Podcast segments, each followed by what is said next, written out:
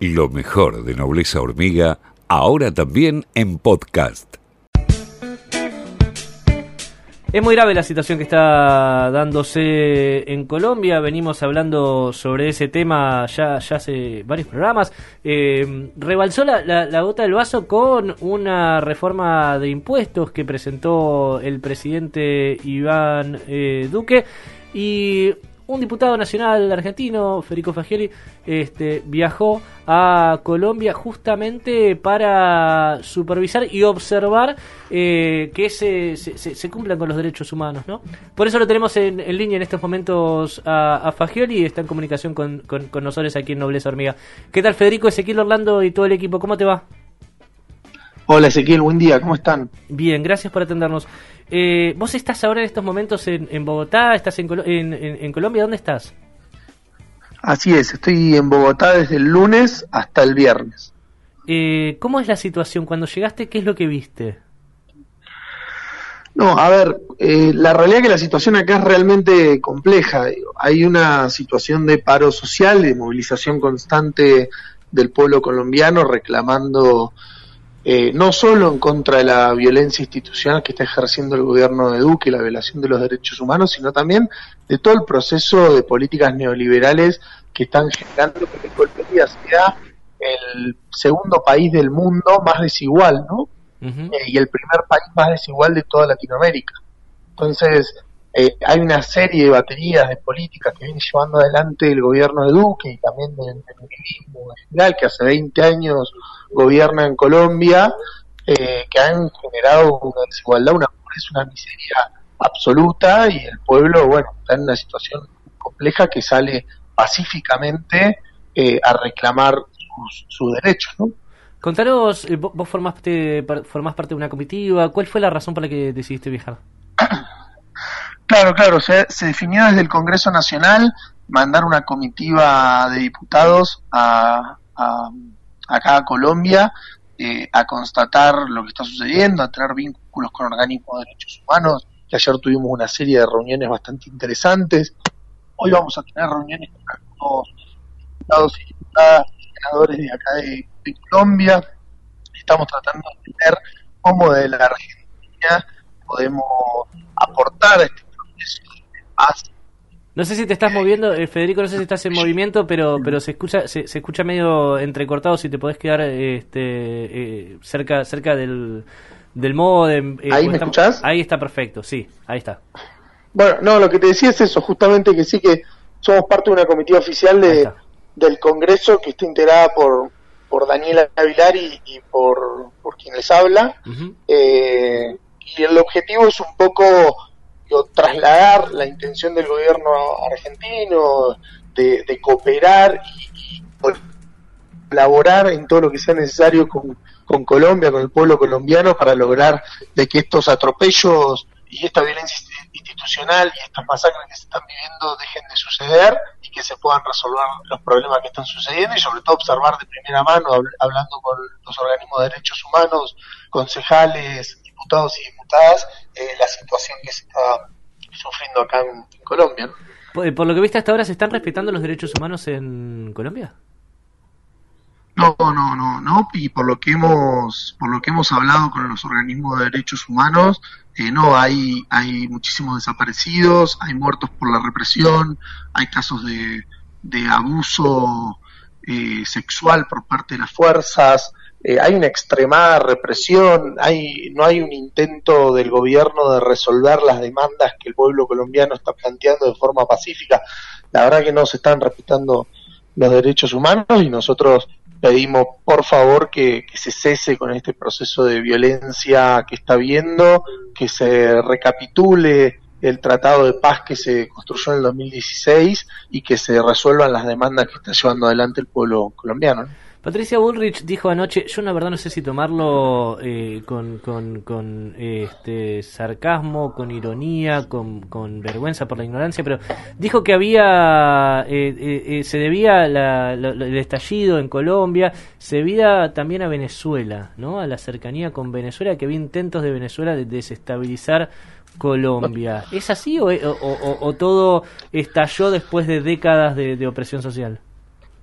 No, no, no es así. Nosotros lo hemos hablado acá con, con distintos sectores de Colombia y no tiene absolutamente nada que ver el proceso venezolano.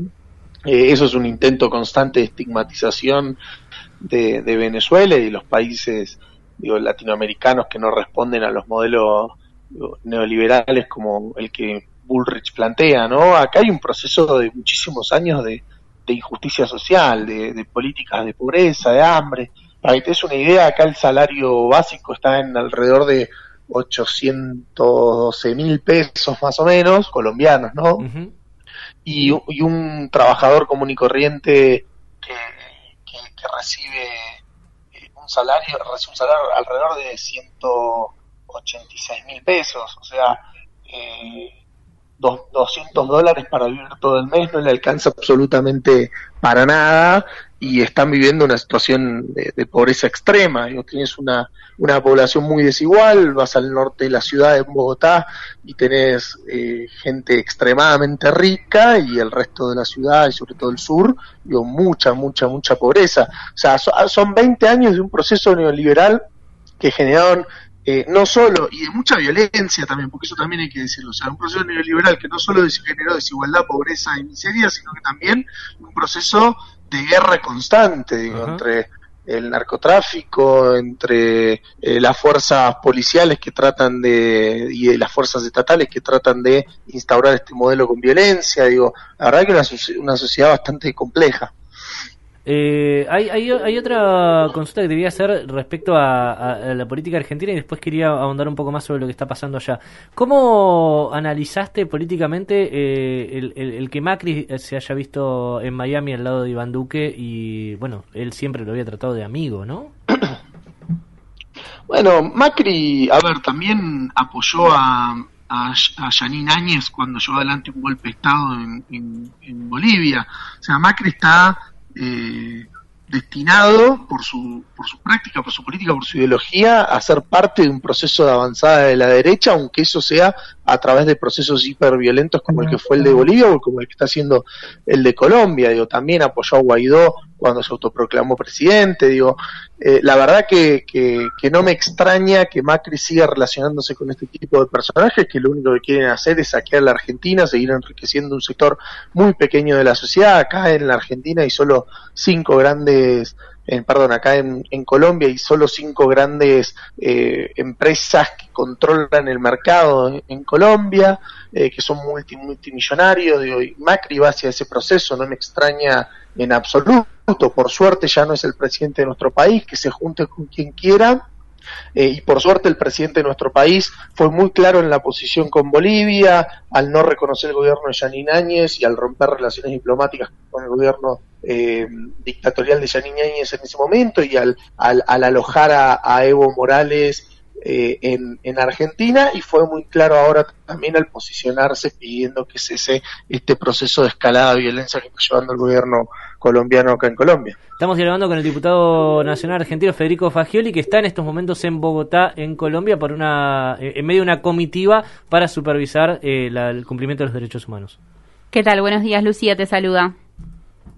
Hola Lucía, ¿cómo estás? Eh, bueno, y en el marco ¿no? de, este viaje allí con esta comitiva para investigar la situación de los derechos humanos en Colombia, queríamos preguntarte qué escenario te encontraste cuando llegaste, qué te sorprendió, si podés contarnos, eh, contarle a, quienes nos están escuchando algo, algo que quieras compartir.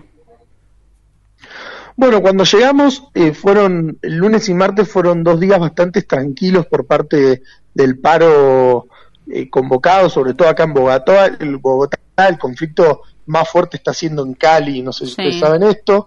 Igual para mañana está convocado un paro que dicen que va a ser, para hoy, perdón, no para mañana, está convocado un paro que dicen que va a ser muy masivo acá en Bogotá también, así que veremos, lo que vimos es un, grado de, militarización y, de, y de, un grado de, policía muy alto en las calles de, Bogotá, eso, eso sí.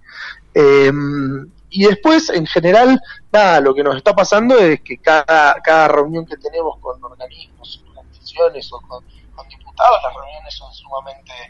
Eh, nada, triste, digo, porque te cuentan absolutamente todo lo que ha pasado y una de las grandes cosas que lo unifica todo, más allá de, cortar con un gobierno que es súper violento, que es súper que viene fomentando como la guerra en general en Colombia hace muchísimos años, una situación de guerra en Colombia eh, que viene generando políticas de mucha miseria, pobreza y hambre, es que a todos les ha matado algún compañero en las represiones mm. que, pacíficas que ha llevado el pueblo. Entonces, eh, también los une eh, la tristeza y el dolor de haber perdido algún ser querido o algún amigo o algún compañero en, en alguna de las movilizaciones que se han llevado en estos días. Entonces, eh, a mí lo que me sorprende es el grado de violencia que, que hay acá, acá en Colombia y la desigualdad, eso, eso es impresionante.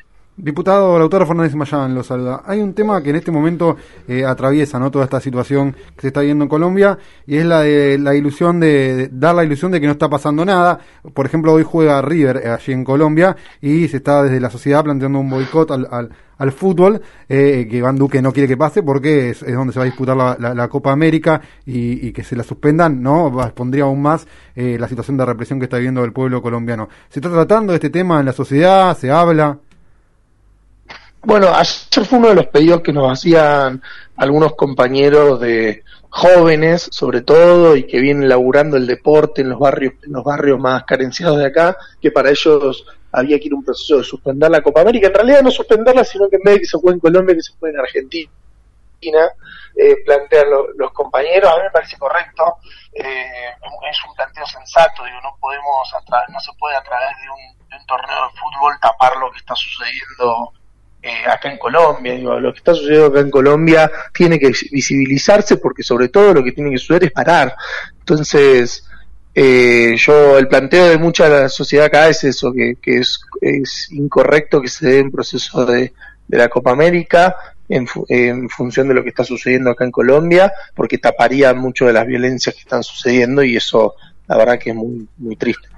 También se vio muy fuerte acá desde Argentina la censura ¿no? que hubo en redes sociales o eh, aquellos medios que quisieron visibilizar la situación. ¿Esto vos lo, lo, viviste allí también? Mira, hasta ahora, hasta ahora nosotros no lo vivimos, sí lo vi, al igual que ustedes, la censura que ha habido de incluso videos que en un momento se podían ver y que luego dejaron de verse. Sí. Eh, también el patrón de, las redes sociales que cambió, que subís algo de Colombia y tiene muy poco impacto en general. Eh, bueno, nada, son todos mecanismos de, intentar tapar esto. Acá lo que sucede es algo similar a la Argentina. Digo, está el poder económico del, lado del gobierno, están los poderes eh, eh, de, la justicia también, digo, hay mucho intento de judicialización, el lufer y demás, y también los medios de comunicación que juegan, los medios de comunicación hegemónicos juegan siempre para el lado de los más poderosos. Y acá en Colombia sucede lo mismo, los medios de comunicación es terrible, los medios de comunicación hablan de terrorismo a gente que sale con un bombo a eh, manifestarse a favor eh, de, perdón, en contra de lo que está sucediendo por parte del gobierno colombiano acá.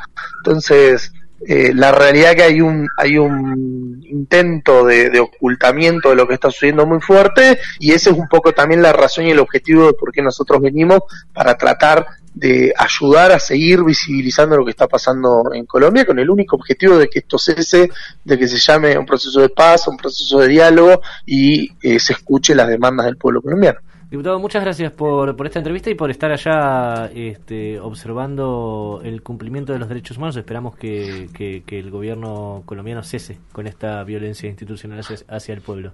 Muchas gracias. No, gracias a ustedes, les mando un saludo muy grande. Federico Fagioli, eh, diputado argentino, está en Colombia en una comitiva justamente para eso, ¿no? Para, para observar el cumplimiento de derechos humanos. Lo entrevistamos aquí en Nobles Hormiga. Cuando escuchas Nobleza Hormiga Podcast, lunes a viernes, de 8 a 10 horas por FM La Patriada